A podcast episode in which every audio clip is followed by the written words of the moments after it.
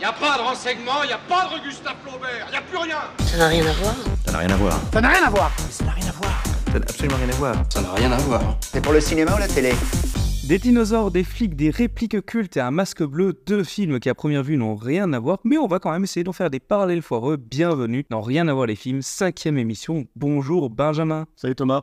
On en parlait dans le dernier épisode et vendredi dernier on est retourné voir La La Land au cinéma. Est-ce que tes larmes ont eu le temps de sécher? Ouais, ouais, oui, ouais, on va dire oui. Ah bah moi pas trop en tout cas. Ah, J'aime toujours autant ce film, c'était vraiment euh, assez incroyable. C'est vraiment la première fois que je le vois au cinéma. Et la première fois que je l'avais découvert, c'est, je t'avais dit, je l'ai vu en ciné-concert à la Arcade Arena de Bordeaux, avec l'orchestre qui jouait euh, les musiques en masse. C'était une expérience assez folle. Est-ce que tu es allé au cinéma cette semaine voir d'autres films? Évidemment, euh, parce que j'ai pas eu le temps. Par contre, on- j'ai mes places pour Dune 2. Ce sont des bons gros euh, nerds de, de Denis Villeneuve. Et Moi, cette semaine, je suis allé voir euh, La Bête avec Léa Seydoux et Dolly, Dolly. Quentin Dupieux. Deux films qui n'ont rien à voir. Et pourtant, on a vraiment l'impression d'avoir affaire à du cinéma abstrait, tu vois. C'est, je suis assez incapable de te résumer euh, enfin, les deux films. C'est des délires qui sont poussés assez loin. C'est vraiment assez agréable parfois de juste rien comprendre au film et de se laisser bercer, emporter par les images euh, et les dialogues. Alors avec Dupieux, tu sais, on est un peu habitué. Mais euh, du côté de Bertrand Bonello, ben, en fait, c'est le premier film que je vois euh, de lui. Et en vrai, ça me donne envie de voir le reste. Bah, tant mieux. Et on verra si c'est dans la même veine. En tout cas, si le podcast vous plaît, vous pouvez le partager à vos amis fans de cinéma. Et on est présent sur toutes les plateformes d'écoute Spotify, Deezer, Apple Podcast, Google Podcast. Et pour ne manquer aucun épisode, vous pouvez aussi nous suivre sur notre compte Instagram Rien à voir les films. Aujourd'hui, on reparle de deux films qui en apparence sont très différents. Deux films de notre enfance. Jurassic Park de Steven Spielberg et Fantomas d'André Hunebelle. Et Jurassic Park, de quoi ça parle, Benjamin? Eh bien, dans Jurassic Park, on a le milliardaire John Hammond qui a dépensé sans compter et il est parvenu à donner vie à des dinosaures, en plus vrai que nature, des vrais dinosaures vivants, grâce à la génétique, et il décide de les utiliser dans le cadre d'un parc d'attractions. Ce parc, il est situé sur l'île d'Island Bar, et avant l'ouverture, il aimerait faire visiter le parc à des experts, donc à des pa- paléontologues et des biologistes, pour obtenir leur aval et voir que, bon, tout va bien. Pour satisfaire les actionnaires aussi. Exactement. Sauf que pendant la visite, l'informaticien Denis Nedrick a été corrompu par une entreprise rivale décide de couper les systèmes de sécurité pour voler des embryons de dinosaures. Et qui dit absence de système de sécurité dit dinosaure qui s'échappe. Et Fantomas, de quoi ça parle? Mais Fantomas, à la base, c'est une série de nouvelles qui est parue entre 1911 et 1913. Il y a aussi eu 11 romans. Et ça a connu à peu près le même trajet que OSS 117. C'est-à-dire qu'à la base, Fantomas, c'est hyper sérieux. Il y a eu des adaptations en série, en film, mais aujourd'hui, tout le monde s'en souvient pour les comédies qui ont été faites. Et donc, le premier film, avec le duo De Funès, Jean Marais, il est sorti en 1964. Il a été tourné avant Le Gendarme de Saint-Tropez, mais les deux sont sortis la même année. Et ça va être un plutôt beau succès qui va engendrer deux suites. Et donc Fantomas, ben, c'est quoi? C'est l'histoire du commissaire Juve, incarné par Louis de Funès, qui traque Fantomas, qui est un individu dont on ne connaît pas vraiment l'identité et qui se cache derrière un masque bleu et qui utilise d'autres masques et quelques gadgets pour usurper l'identité de certaines personnes pour commettre des crimes et des vols en leur nom. Et l'une de ses victimes, ça va notamment être Fandor, un journaliste du Point du Jour, incarné par Jean Marais. Et donc selon toi, en quoi ces deux films ont des points communs? Alors, il faut savoir que, bah, comme tu l'as dit, Fantomas, c'est une adaptation. Et Jurassic Park, c'est aussi une adaptation de bouquin, mais un livre de Michael Crichton qui s'appelle Le Monde Perdu. Le Monde perdu, qui est le titre du deuxième film. Exactement. Et là où j'aimerais revenir, c'est que, et du coup, ces deux adaptations, qu'est-ce qu'elles ont en commun pour moi? Ben, C'est que ces deux adaptations qui dévient du matériau source. Euh, par exemple, on a Fantomas, donc, qui est une comédie quand même, avec quelques passages un peu angoissants, mais ça reste très globalement une comédie d'action. Alors que, ben, comme tu l'as dit, les bouquins Fantomas, c'était plus euh, des livres macabres. euh, Même Jurassic Park, le, le livre est plus sombre. Par exemple, le personnage de d'Amond, qui dans le bouquin est un- vraiment un homme d'affaires un peu véreux, alors que dans le, dans le film, c'est vraiment le gentil papy euh, un peu dépassé. C'est l'avocat qui devient véreux, justement. C'est ça. Sans que ce soit trop un connard, j'ai l'impression, dans le film, quand même. Bon, il abandonne les L'avocat? enfants. L'avocat, c'est pas un connard? Un peu, mais je veux dire, il y a pire, quoi. Il y a, il y Denis Nedry, quand même, dans le, dans le film, tu vois ce que... Oui. Mais oui, non, évidemment, je, je lui confierai pas mes gosses, mais... euh, Bon, déjà, parce que j'en ai pas, mais... Il nous a abandonnés Donc, déjà, il est moins sympathique, John Hammond, mais en plus, il meurt. Ian Malcolm, c'est pareil. Et ensuite, l'île se fait bombarder par l'armée et entièrement détruite. Donc, tout, toute la nature, les animaux, tout. Donc, c'est déjà beaucoup plus sombre, même s'il y a quelques différences qui sont pour le coup un peu plus euh, bénignes. Par exemple, euh, Grant, qui apprécie les enfants dès leur rencontre, alors que dans le film, il met un peu de temps à s'acclimater, à les prendre en charge, parce qu'il veut pas de cette, euh, responsabilité. Tout à fait. Et Fantomas, en fait, c'est pareil parce que il y a même un des auteurs, un des auteurs originaux des nouvelles, qui a collé un procès à Gaumont pour tort moraux et qui a qualifié le film de grotesque et a reproché le fait que Fantomas ne faisait pas du tout peur. Et en fait, il s'en sortira avec 3% des recettes euh, des films. Donc euh, il s'en est plutôt bien sorti. Et pour dire que Fantomas ne fait pas peur, alors que bon, la scène d'introduction où il apparaît face à, face à Jean-Marie, on l'a tous vu, hein, notamment petit, avec cette grosse musique d'orgue là, euh, super flippante, ça fait son effet. Et un détail que je trouve quand même marrant avec le recul, c'est qu'en fait, au début, tu te dis, ouais, c'est la musique de film, c'est vraiment, c'est ah, le grand méchant. Et en fait, non, tu te rends compte qu'après, c'est la musique de l'ascenseur quand il arrive. Et du coup, c'est tout de suite beaucoup plus drôle. Parce que tu te dis, en fait, même quand ils font leur truc entre eux, ils doivent se taper ça à chaque fois. ça- Au bout d'un moment, ça, ça doit être un peu, euh, un peu relou. Par rapport à l'antagoniste des films, Ouais. donc l'antagoniste de Fantomas, c'est évidemment Fantomas. L'antagoniste de Jurassic Park, c'est les dinosaures de manière générale. C'est des antagonistes qui prennent plusieurs formes. Donc on a une première forme dont on se souvient, qui est une forme très euh, solide, qui paraît euh, invincible, euh, parce que quand Jean-Marie il, il met des coups à Fantomas, il réagit pas du tout. Donc on a ce Fantomas bleu qu'on peut comparer au T-Rex. Pareil, il est imbattable. Et on va avoir une forme secondaire qui est les déguisements de Fantomas, les masques qu'il utilise, qui sont beaucoup plus agiles, beaucoup plus rapides, qui se camouflent, il est très sournois, comme les vélociraptors en fait. Et on a aussi cet antagoniste qui apparaît au final très peu à l'écran. On se souvient, quand on a vu Fantomas euh, et quand on a vu Jurassic Park, on se souvient de la scène du T-Rex, on se souvient de Fantomas qui apparaît à l'écran, mais en fait il reste très peu et il marque, et c'est ça qui fait la force aussi de ces antagonistes. On est beaucoup plus concentré sur l'histoire des personnages, sur bah, l'histoire dans le parc, sur euh, l'histoire de l'enquête, que sur véritablement les antagonistes qui pourtant sont au cœur de toutes les discussions, mais c'est ce qui reste en mémoire. De toute façon, c'est une règle de cinéma de base euh, qui s'applique euh, très souvent, notamment les films d'horreur. C'est moins tu vois la, menace, plus elle est tangible et plus elle est mémorable. Même dans certains films, dans certaines sagas, comme par exemple dans Alien, dans le premier film Alien, ben, la créature apparaît très peu, ce qui la rend très terrifiante, alors que dans les suites, au fur et à mesure, plus elle apparaît, moins, plus elle perd son aura. Après, c'est aussi à voir avec la qualité des films en question, euh, moins que de son quota d'apparition, on va dire. Mais d'ailleurs, en parlant d'Alien, James Cameron, qui a réalisé du coup Aliens, donc le, le deuxième volet, il a failli aussi réaliser Jurassic Park, euh, parce qu'il était en bataille pour avoir les droits du livre, et finalement il les a pas eu, c'est Spielberg qui les a eu avant, et il a dit bah finalement c'est peut-être un mal pour un bien que ce soit Spielberg euh, qui l'ait fait le film, parce que euh, il pense qu'il aurait fait juste un deuxième à Aliens, mais avec des dinosaures, ce qui aurait été moins pertinent. Je vois mal Jurassic Park en film d'action. Aliens, c'est un film d'action. Et euh, Jurassic Park, euh, euh, ça aurait peut-être donné un côté plus Jurassic World pour le coup, ce qu'il y a eu plus tard. Ok.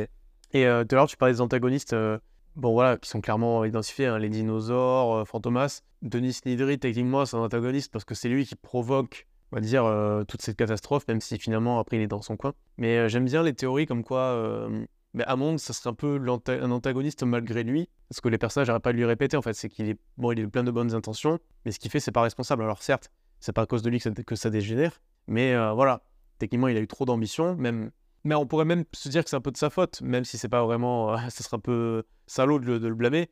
C'est que Nedry, pourquoi il trahit euh, Hammond C'est parce qu'il est pas assez bien payé. C'est surtout parce qu'il a été soudoyé, plus que parce qu'il est mal payé. Non, mais il le dit à Dodson. Il lui dit euh, Ne soyez pas radin avec moi, euh, Hammond a fait la même erreur. Ah oui. Indirectement, il a provoqué sa, sa propre chute, même si, bon, là pour le coup, on peut pas vraiment lui imputer parce que ce qui est intéressant dans cet échange, c'est qu'on voit que Ned- euh, Nedry pourrait trahir n'importe qui en fait. Oui, il va vers le plus offrant. C'est ça. C'est pour ça que c'est un très bon antagoniste, je trouve, malgré le fait qu'il soit pas très présent et qu'il interagisse peu. On voit vraiment que c'est c'est juste une fouine en fait. C'est plutôt sympa. D'ailleurs, petite euh, easter egg que j'ai remarqué euh, en revoyant le film récemment, il y a une photo d'une personne euh, sur l'écran de Denis Nedry qui est accrochée à l'écran. Est-ce que tu saurais me retrouver cette personnalité C'est Oppenheimer. C'est Robert Oppenheimer, effectivement, que j'avais jamais remarqué parce qu'avant, ben, je le connaissais pas, avant le film de Nolan. À un moment, je crois qu'il y a Samuel L. Jackson, alors je me rappelle plus de son nom dans le film, qui, euh, qui regarde euh, Les Dents de la Mer. Dans le film, euh, dans Jurassic Park, là? Ah non, je confonds peut-être avec un autre film. Mais c'est Spielberg, se ils sont Ouais, je pense que tu comme confonds, ça. ça me Il y a un film, je sais plus quel film, pareil, il y a un personnage qui regarde un ordinateur et dans un coin, il y a une fenêtre des Dents de la Mer, mais. C'est possible. Jurassic Park et Fantomas, c'est aussi des films qui s'ouvrent immédiat res. On est directement au milieu d'une scène, d'une scène qui a commencé. On nous présente immédiatement la menace en la cachant, en la masquant un petit peu. Et après, on nous introduit euh, les personnages principaux. Mais d'abord, on commence par la menace. Le raptor euh, dans sa cage qui, euh, qui attaque quelqu'un. Fantomas qui vole des bijoux sans être là, enfin qui vole le chèque surtout. Ça commence les deux de la même manière et ça se finit de la même manière avec un plan en hélico. Pas un plan d'un hélico, mais un plan fait par un hélicoptère. C'est un petit, euh, une petite remarque. D'ailleurs, je... non, j'ai vérifié, oui, c'est bien Nedry qui regarde, euh, les... qui regarde Les Dents de la Mer. euh, Ok, Voilà. donc c'est pas Samuel Jackson. C'est ouais, Nedry qui le regarde. Ok. Spielberg qui a notamment euh, un peu rushé le film euh, parce que c'était pas sa priorité, sa, sa grande priorité. Lui, ce qu'il voulait faire, c'était euh, la liste de Schindler et donc il a pas bâclé, mais il s'est un peu précipité.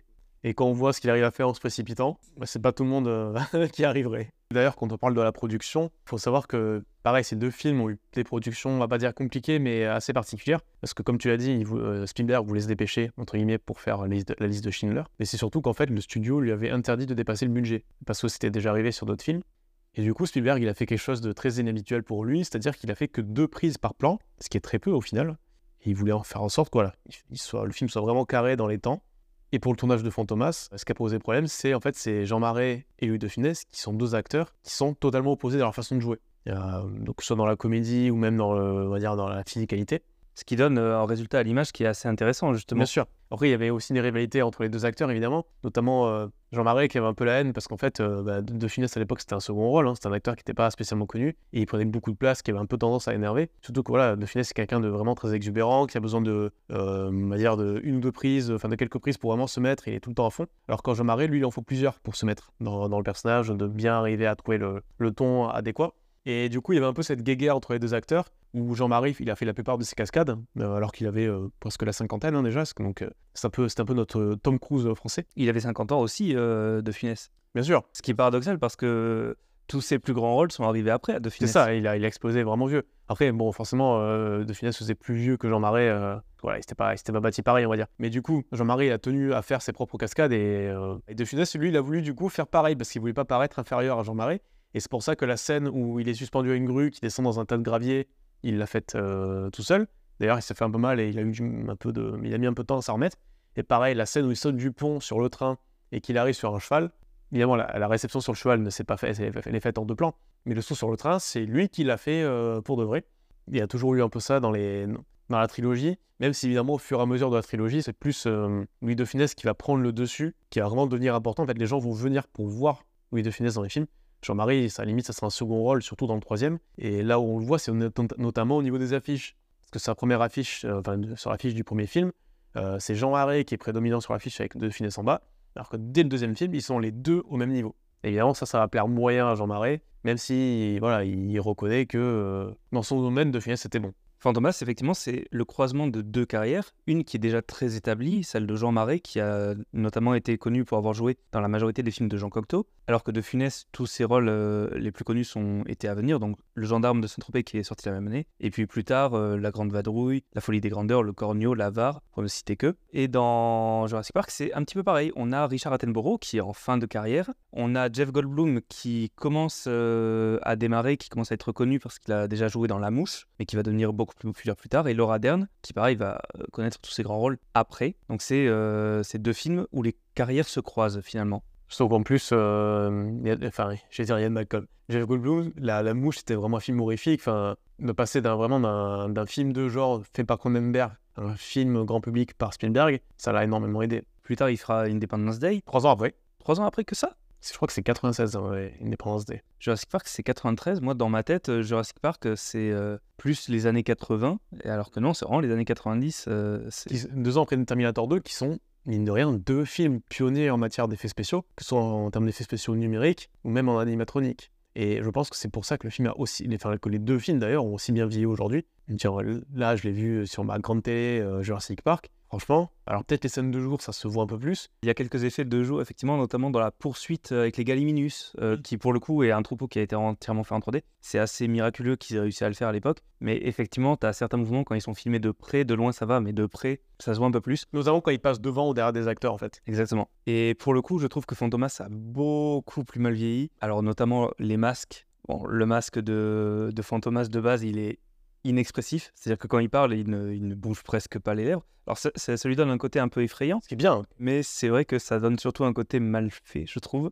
Dirais plus kitsch, mais après, il faut pas oublier que le film est sorti en 64. hein, donc, Voilà. euh, Moi, ce qui me, ce qui me marque surtout, c'est les scènes en voiture qui n'ont pas été faites comme on fait aujourd'hui, c'est-à-dire on pose la voiture sur un camion et on la tracte. C'est vidéo projeté, c'est ils sont euh, dans un, dans un studio avec un fond vidéo projeté. Et euh, c'est vrai qu'aujourd'hui, ça marche vraiment plus du tout. Enfin, c'est Bien sûr. Après, il faut rendre à César ce qui est à César, c'est que effectivement les gros plans rapprochés donc sur Jean Marais et sur sa partenaire euh, Hélène, bon voilà, le trucage est assez évident. Par contre, les cascades en voiture, euh, elles pour le coup sont bluffantes. Parce qu'elles ont été réalisées, voilà, il n'y a pas d'artifice, euh, c'est c'est vraiment des cascadeurs qui ont mis, vraiment mis leur, euh, leur vie en jeu. Il faut, faut rappeler que, encore une fois, les cascades à l'époque, il y avait beaucoup moins de, de sécurité que- qu'aujourd'hui. Ah, sur la route, il y avait déjà pas beaucoup de glissières. hein, Ils passent vraiment à côté du, à côté du ravin, euh, un peu à chaque sûr. plan. euh. Après, pour en revenir à Jurassic Park, voilà, on pinaille un peu sur les Galiminus, tout ça, mais la scène du T-Rex qui, est- qui est du coup de nuit, ce qui est beaucoup plus simple, Elle est parfaite. c'est fou, quoi. Alors qu'il y a des films des années 2000, euh, des années 2000 où déjà on se dit, ah, ok, c'est pas pareil. Bah, ne serait-ce que la menace fantôme qui est sortie euh, 7 ans après, quoi. Non, 7, ans, 6, 6 ans après? 99. 99. Ne serait-ce que Jar Jar, il est pas beau, hein Pour l'époque, c'était impressionnant. Mais c'est un peu ça le problème de, de George Lucas pour la prélogie, c'est qu'il s'est trop euh, appuyé sur les effets spéciaux numériques, alors qu'il aurait peut-être dû faire un peu plus de mélange animatronics 3D. Ce qu'a fait, euh, malgré tout le mal qu'on peut en dire, la post-logie Star Wars, donc 7, 8 et 9, où il y a eu beaucoup plus de recours aux maquettes, au maquillage, au, en- au décor en dur, ce qui fait que je pense que ces films vieilliront beaucoup mieux. C'est vrai que pour le coup, les derniers films sont assez, euh, assez beaux, ce qui jure un petit peu avec euh, les décors de la prélogie qui sont, euh, enfin surtout des 1 et 2 qui sont assez vides finalement. Ouais, le 3, ça, ça passe un peu mieux. Le 3, on commence à avoir un certain aboutissement déjà. Même en termes d'effets spéciaux, je trouve que c'est celui qui a le mieux vieilli. Il y a très peu de moments où je me dis, ah, c'est moche. Mais c'est vrai qu'il y a beaucoup de scènes, je me souviens dans le 2 notamment, des plans sur des clones qui sont faits entièrement en 3D. Et tu te dis, pourquoi l'avoir fait en 3D alors que tu pouvais le faire euh, en réel, en dur? Ben, Notamment certains plans avec euh, C3PO et R2D2 qui sont juste full 3D. C'est vrai que tu as l'impression de regarder des cinématiques, je vais pas dire PS2, mais PS3, quoi. Bon, c'est un peu dommage, mais en même temps, c'est... euh, il faut passer par là. Euh, Il y a un moment donné, il faut qu'il y en ait qui se cassent les dents pour que les autres réussissent après. Et à l'époque, avait surtout que Star Wars euh, pour le faire. Comme à son époque, il y avait que George Lucas et James Cameron pour tenter des effets spéciaux aussi, on va dire, euh, pionniers, fondamentaux dans, dans ce que vont être les effets spéciaux plus tard. Bah déjà, Star Wars, c'est quand même euh, un film qui avait révolutionné les maquettes euh, dans, dans l'épisode 4 et 5. Et après, bah, Spielberg, euh, qui a toujours expérimenté, bah, ne serait-ce qu'avec le requin des dents de la mer, qui est déjà euh, quelque chose d'assez euh, d'assez impressionnant, qui ne marchait pas. Oui, c'était une vraie merde.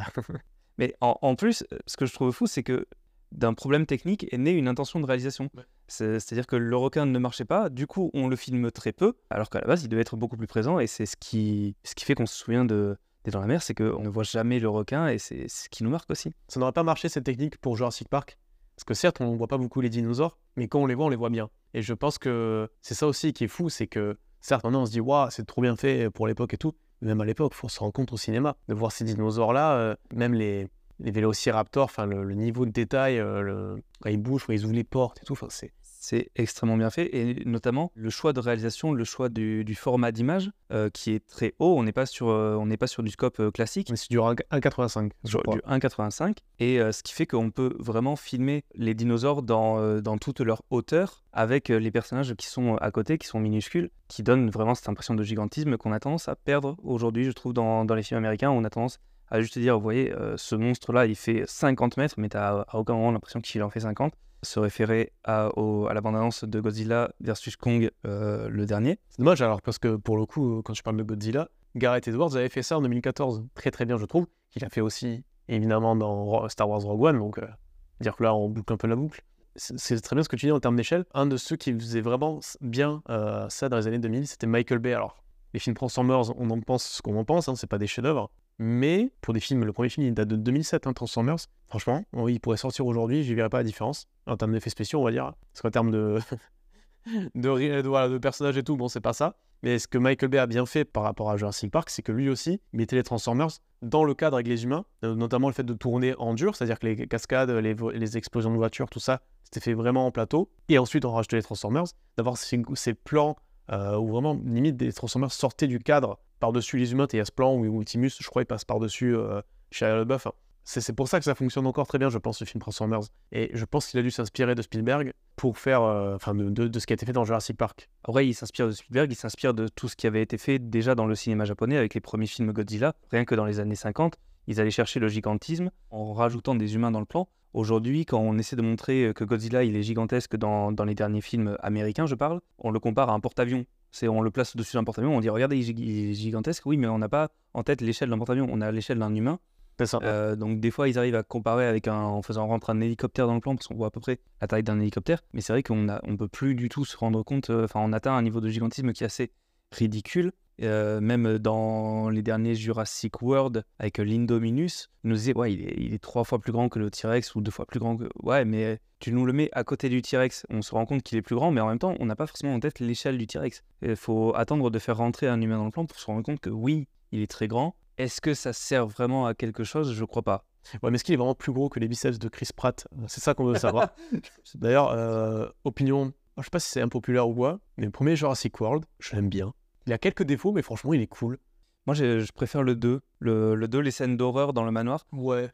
Mais le 2, il y a trop de trucs cons, je trouve. euh, Enfin, il y a plein de trucs de réel que j'aime bien. Surtout la fin où je, je souffle un peu. C'est le premier ou le deuxième Jurassic World qui a justement été filmé dans un ratio euh, de 1. Je crois que c'est le 2. Ouais, et justement, c'était un choix qui, qui avait été un peu euh, critiqué avec notamment cette affiche avec le T-Rex qui crie, mais en étant complètement courbé pour rentrer dans le cadre euh, du, du 2-1. C'est euh, assez, euh, assez étonnant et il me semble que dans le film, pourtant, ça marchait plutôt bien. On avait justement ce, ce dinosaure ben, dans, la scène, euh, dans la scène du manoir, euh, ce dinosaure qui se, qui se glisse sur le lit de, de la gamine et qui est tout en longueur, justement. C'est des dinosaures qui sont plus en hauteur, ils sont en longueur. Parce qu'il a- il est moitié raptor, je crois. Donc, Ouais, c'est- un dinosaure qui, est- qui- qui est souvent voilà, avachi, qui chasse. Là, c'était plus ou moins adapté, surtout par rapport au décor. On est dans une maison, donc forcément, bon, même si c'est un manoir, que forcément, tu dois avoir une hauteur sous le plafond, ma foi, euh, plutôt sympathique. Je pense que c'était plutôt un bon choix, ouais. Mais c'est ça que j'ai aimé dans le premier, en fait. C'est que ils ont fait le truc de on a le parc ouvert. Les dinosaures, en fait, c'est ce que voulait John Hammond au final. On peut se dire, ouais, vas-y, c'est simple, c'est la nostalgie, tout ça, mais ça marche. Et c'est pour ça que pour ça que je crois que c'est le seul que j'ai en DVD. euh.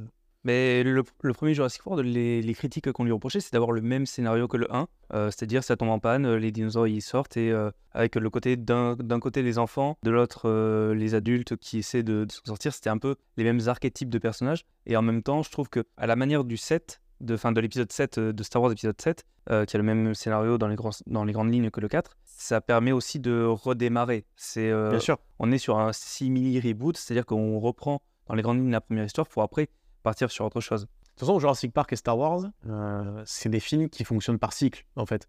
Et surtout que c'est plus ou moins dit dans les deux sagas. Il faut que ce soit l'évolution, le cycle de la vie ou le cycle, je sais pas, de la force dans les, dans les Star Wars. Donc, c'est pas très dérangeant. En fait, oui, c'est en fait, quand tu te poses deux minutes et que tu regardes, c'est vrai que tu dis, ah, c'est même scénario euh, dans les grandes lignes, mais si c'est bien raconté, que c'est suffisamment divertissant, je pense que tu peux faire l'impasse, en fait. Parce que, de toute façon, dans plus en plus de films, en fait, tu te rends compte que les structures sont les mêmes. Alors effectivement, quand c'est au sein d'une même saga, t'as tendance à plus le remarquer. Mais au final, c'est pas l'histoire en soi qui est intéressante, c'est plus comment, comment tu la racontes. Qu'est-ce que ça raconte en fait Et Fantomas, c'est un peu ça aussi. C'est que bah, c'est des films d'action, enfin des films comédie d'action, un peu horreur. Et mine de rien, on peut en parler de l'influence de Jurassic Park, mais Fantomas, ça a aussi pas mal inspiré, euh, notamment les James Bond. hein. Plus, on va dire, le, le Fantomas 2, donc Fantomas se déchaîne, avec plusieurs euh, points qui ont été repris dans d'autres euh, James Bond. Euh, par exemple, Fantomas qui a un repère dans un volcan, qui a été repris, enfin tel quel. Enfin, c'est assez fou de dire que voilà, ces petits films français avec Louis de Funès ont inspiré le modèle par excellence qui est euh, 007. Mais rien que dans le 2, De Funès crée des, des gadgets. Il, donc il a son cigare, il a donc sa fameuse main qui se, qui se lève pour, euh, pour faire une feinte. Alors ça marche plus ou moins moyennement, mais euh, effectivement c'est euh, c'est le début de ça. Et quelques années plus tard, on va notamment avoir la série Mission Impossible euh, qui va arriver. Et peut-être qu'il y a aussi une forme d'inspiration de Fantomas. Quand je faisais mes recherches, je pensais que, ben, à la manière de OSS 117, qui est une parodie des films James Bond, je pensais que euh, Fantomas serait une parodie un petit peu des Missions Impossibles. Et en fait, pas du tout. C'est sorti après. Ouais. Et je trouve ça justement intéressant. Comme quoi, euh, Fantomas, on peut dire ce qu'on veut sur la qualité finale du film. Moi, je le trouve quand même très sympathique et largement regardable et appréciable. C'est quand même un film qui, euh, qui a eu, enfin, qui a inspiré euh, beaucoup. un certain rayonnement et qui a fait euh, 45 millions de- d'entrées en URSS. Voilà. J'ai cette stat-là, t'en fais ce que t'en veux, je sais pas. D'ailleurs, c'est c'est marrant ce que tu disais sur Mission Impossible, parce que Mission Impossible, c'est euh, un autre exemple de saga où les films qui ont adapté la série ont totalement éclipsé la série. Maintenant, les gens, tu leur parles de Mission Impossible, Tom Cruise. bah, Tom Cruise. Et même si tu dis, ouais, c'est parce que c'est plus récent, parce que c'est c'est peut-être meilleur, j'ai pas vu la série, hein, donc euh, je peux pas juger, mais, mais c'est surtout qu'en fait, euh, je pense que même les gens n'ont pas connaissance de cette série. Quoi. Tu demandes à des gens, euh, ah, est-ce que tu savais qu'il y avait une série de Mission Impossible? Ils vont peut-être penser qu'il y a un truc qui est sorti là maintenant. Ou alors je, je sous-estime largement la culture des gens, je sais pas. Mais j'en avais jamais entendu parler avant de m'intéresser au film euh, en détail. Quoi. C'est vrai. Et donc pour conclure cette euh, émission, on a parlé de deux films avec des antagonistes qui prennent plusieurs formes, des films qui ont marqué, qui ont inspiré euh, le cinéma, les séries de leur époque, et deux films qui ont surtout marqué notre enfance. Merci à tous d'avoir écouté cette cinquième émission de Rien à voir les films. J'espère que ça vous a plu. Pour la prochaine fois, Benjamin, est-ce que tu peux nous annoncer les films que tu as choisis? Donc la prochaine fois, on va parler de X, réalisé par Ty West, et on va parler de Bienvenue à Gattaca, réalisé par Andrew Nicole. En attendant, si ce soir vous n'avez rien à voir, vous pouvez retrouver Jurassic Park sur Netflix, Amazon et Canal+, et Fantomas sur n'importe quelle plateforme de vidéo à la demande. Et bien évidemment, les deux films sont disponibles en Blu-ray et en DVD. Merci de nous avoir écoutés. On se retrouve très vite pour une prochaine émission. Ciao, bye Salut Dis donc, ton article était faux, hein? C'est exact, il était faux. Hum, Tu prétends qu'il était faux maintenant que tout le monde croit qu'il était vrai? Ben, C'est pourtant vrai. Mais qu'est-ce qui est vrai que, que tout le monde croit qu'il était vrai Mais non, c'est pourtant vrai qu'il était faux. Regarde, le bâton aboutit Allez, va te cacher Eh ben, c'est normal que ta race ait disparu. Alors pourquoi Fantomas t'aurait-il fait enlever cette nuit si tu avais menti Justement parce que j'avais menti. Tu mens Tu mens Tu mens Il ment Il ment Personne n'aurait pu prédire que le professeur Grant allait sauter brusquement du véhicule en marche. Alan? Et voilà, encore un exemple. Et je me retrouve tout seul là, et, euh, et je me parle tout seul. C'est, ça, la théorie du chaos. Tais-toi, tais-toi, tais-toi. Non, écoute, écoute, écoute. Mais je ne te permets pas de me vous voyer Enfin, je ne me permets pas de me tutoyer, ça suffit là Ça va, ça suffit là Vous dites que vous avez le T-Rex Oh, dites ça. Oui, nous avons un T-Rex